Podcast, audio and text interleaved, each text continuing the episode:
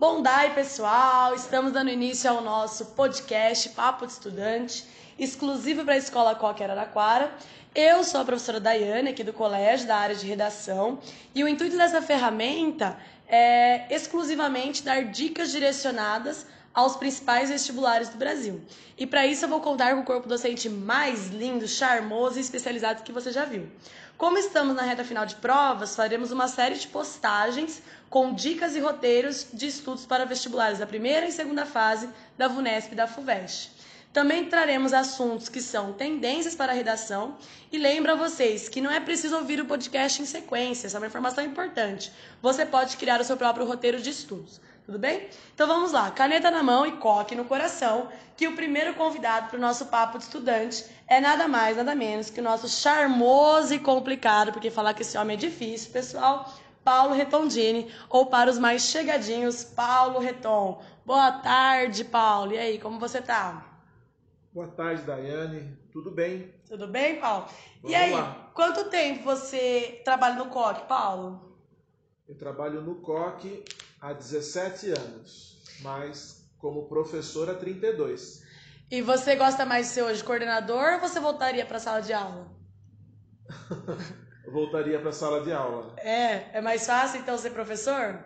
com certeza. Qual que é a sua área de atuação, Paulo? Eu sou professor de física.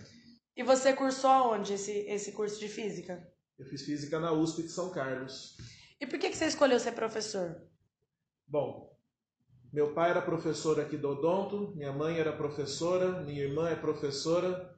Eu nunca pensei em outra coisa, né? Eu sempre pensei em ser professor. Já estava direcionado, então, não teve nem chance de escolher. Não, foi de dentro de casa mesmo. Hoje você escolheria outra profissão, você acha? Apesar de atuar como coordenador, né? Você faria outra coisa? Não sei dizer, talvez alguma coisa na área de computação, mas não, não- eu acho difícil, né? Eu sou realizado como professor e agora na coordenação também. Perfeito. Você fez então a USP, né? Que é pelo vestibular da FUVEST.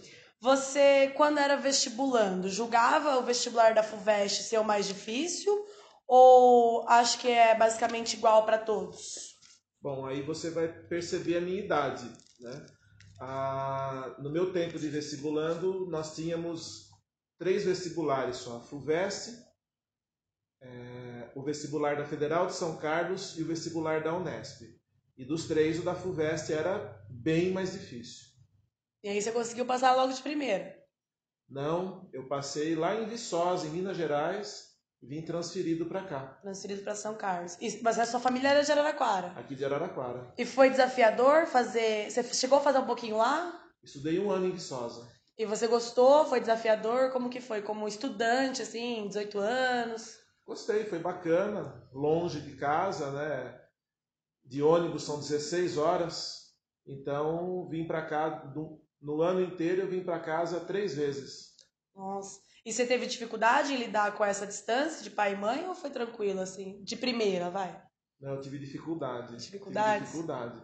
Mas a mudança para São Carlos não foi por isso, a mudança foi pela qualidade do curso mesmo, que na USP em física é muito melhor. Perfeito. E hoje, como coordenador, você mantém essa opinião de que o vestibular da FUVEST é ainda mais difícil? É é o mais difícil entre, os entre todos? Ou você acha que deu uma padronizada? Eu acho que a primeira fase ela é equivalente, cada vestibular com o seu estilo. Na segunda fase, a FUVEST e a Unicamp têm uma prova, especialmente na área de exatas, mais puxada. É, A parte de humanas eu não sei avaliar exatamente, mas a parte de exatas é mais puxada sim. E você acha que hoje o nosso trabalho aqui no COC, com essa questão de aulas dicas, são importantes para desmistificar essa ideia de que o vestibular da FUVEST é difícil? Você acha que a aula dica vai contribuir? Ah, com certeza, né? Porque é, a aula sendo na véspera do vestibular, é uma aula sempre que os professores procuram fazer de forma descontraída. Quer dizer, o aluno vê, ele consegue ver de uma forma descontraída é, aqueles conteúdos e a forma como é cobrado. E não é realmente, hoje em dia, diferente dos outros vestibulares. E aí os, os professores fazendo essas dicas mais descontraídas, você acha que isso direciona o aluno a ter uma motivação um pouco maior em relação àquilo que ele já sabe? É, eu acredito que sim, né? Porque o lado emocional ele é muito importante. Né? Então, é, essa descontração na véspera da prova acaba ajudando um pouco o aluno a não, é, entre aspas, se desesperar. Né? Então, isso daí eu acredito que contribua sim.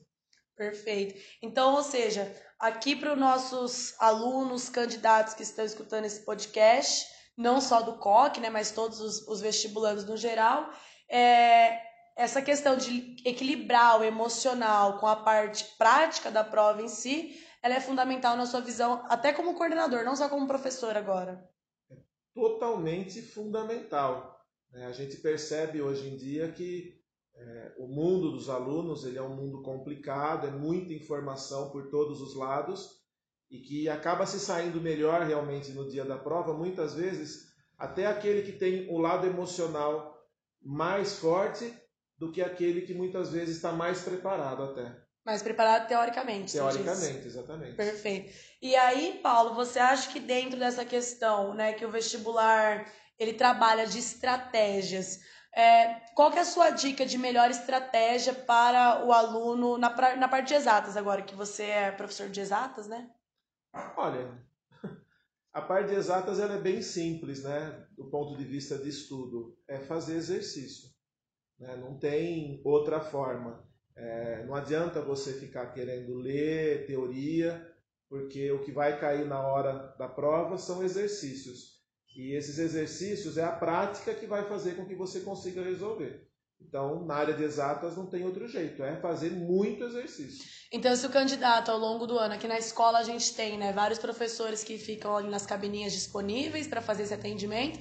Se ele foi ali, tirou dúvida, fez exercício, então ele tem que estar mais que relaxado já para poder encarar a prova com sucesso. É, ele tem que ter a consciência tranquila do dever cumprido. Né?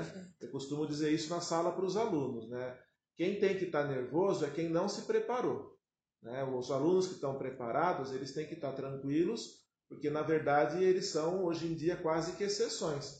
A maior parte dos alunos não se prepara adequadamente. Então, aqueles que se preparam, eles têm que estar absolutamente tranquilos. Você acha que a tecnologia que hoje eles têm mais acesso atrapalha um pouquinho nessa, nessa, nesse preparo, vai, como você está direcionando?